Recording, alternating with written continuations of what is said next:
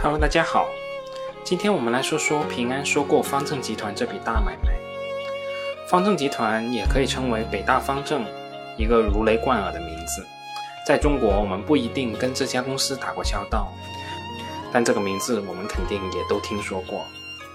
但眼看它起高楼，眼看它宴宾客，眼看它楼塌了，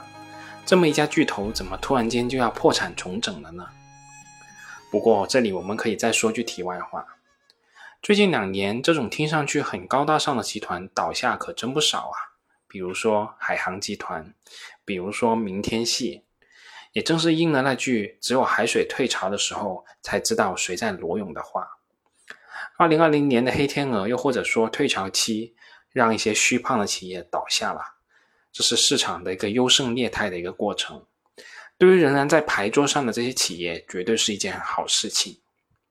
好了，我们还是回到方正集团。方正集团成立于一九九二年，属于北京大学全资所有的全民所有制企业，在二零零五年改制为有限责任公司，并且更名。目前的控股股东为北大资产经营有限公司，持股的比例是百分之七十，另有北京朝润投资管理有限公司持有百分之三十的股权。那截止目前，方正集团控制或者说间接控制着六家境内外上市的公司，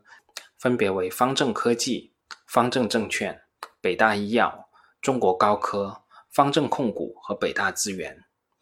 就是这样一家看上去膀大腰圆的企业，是怎么走向破产重整的呢？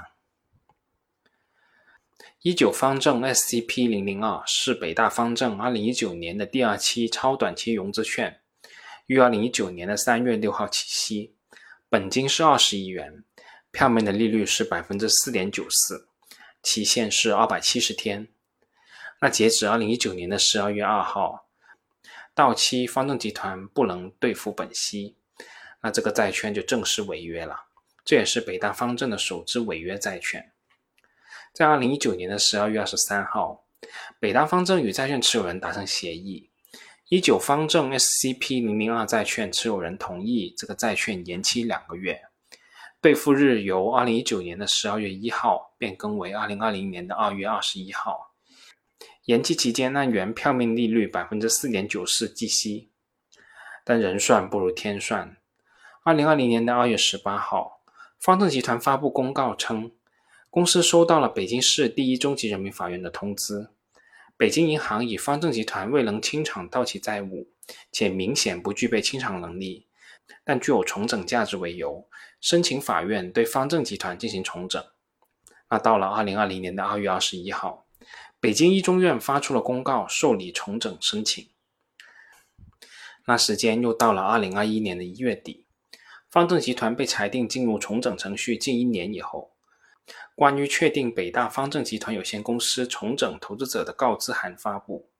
称经过多轮的竞争性选拔，最终确定由珠海华发集团有限公司代表珠海国资委、中国平安保险集团股份有限公司、深圳市特发集团有限公司组成联合体，作为方正集团的重整投资者。那到了二零二一年的四月三十号。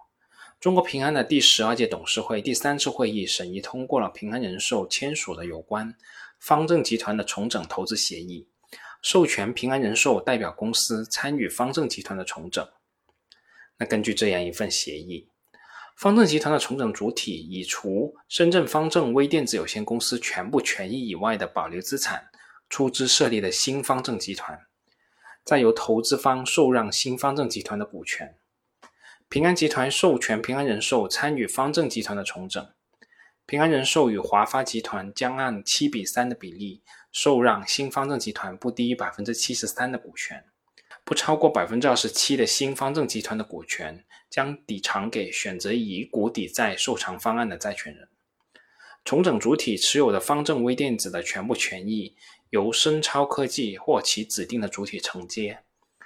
平安人寿将用自有资金以三百七十点五亿至五百零七点五亿元的对价受让新方正集团百分之五十一点一至百分之七十的股权。平安的这次投资计划付要付出去接近五百亿的现金，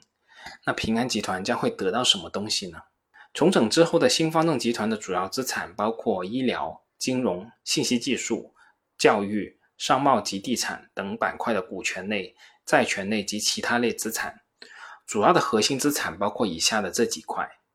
第一块，医疗健康板块。这一板块最主要的主体就是北大医疗集团，这家号称中国民营医院集团里面排名第一的公司，主要依托于北京大学医学部。拥有数十家医疗机构，总床位数超过万张。那这里面具体又有哪些医院呢？我们可能没什么概念。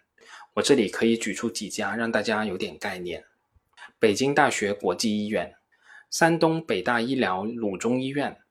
山东北大医疗淄博医院、山西北大医疗六安医院、湖南北大医疗株洲凯德心血管病医院。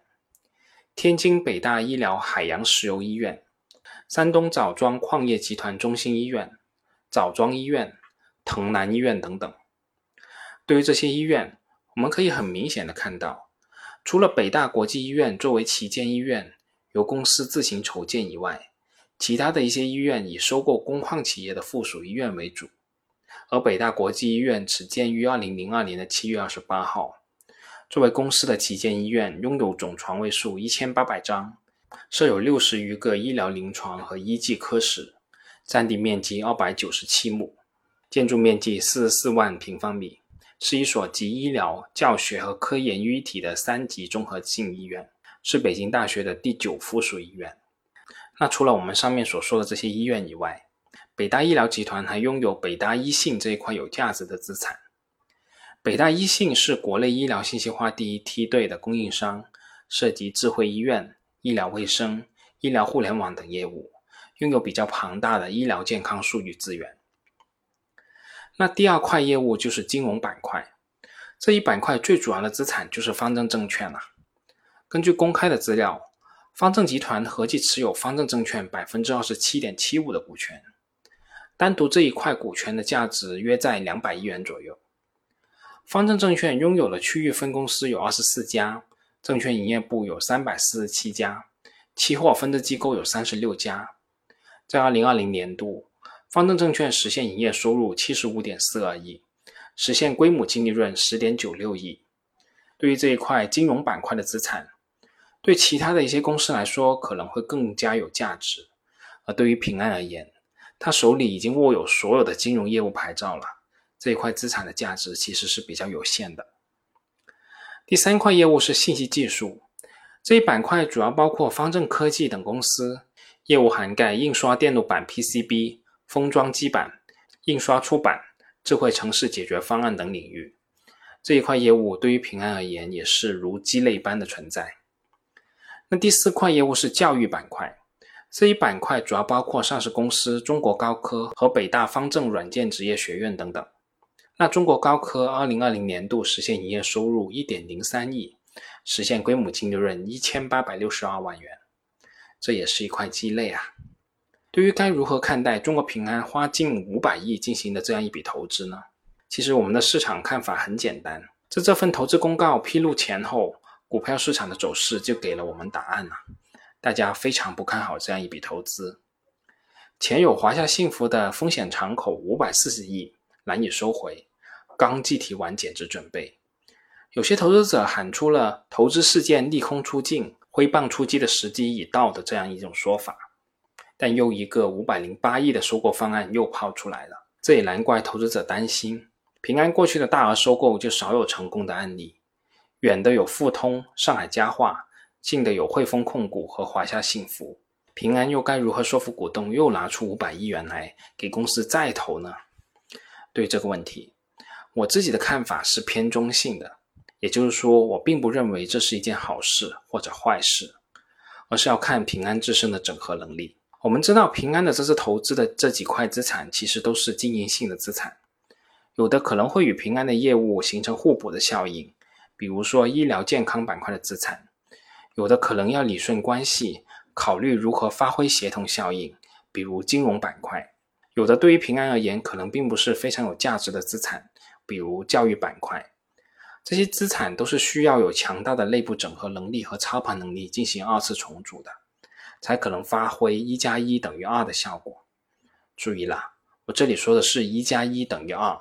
也就是说，要维持收购回来的这些资产的良性发展，也非常考验着平安的能力。而平安在这方面确实有黑历史，我们说的就是上海家化。上海家化在被平安收购之前，那几年的风头其实是非常强劲的。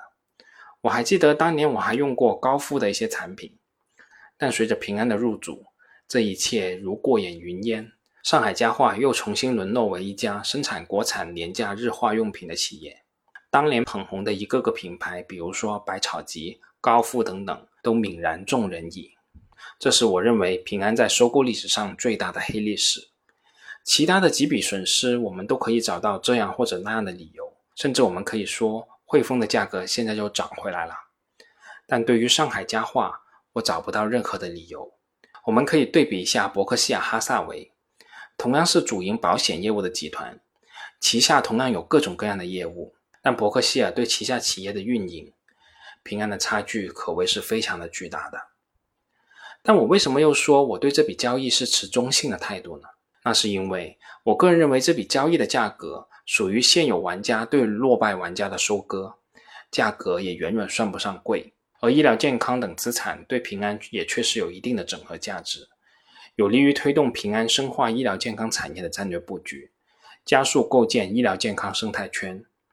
而这些线下的医疗健康资源的落地，也有利于平安寿险后续的变革。搭建有场景、有服务、有温度、有频率的产品加服务体系。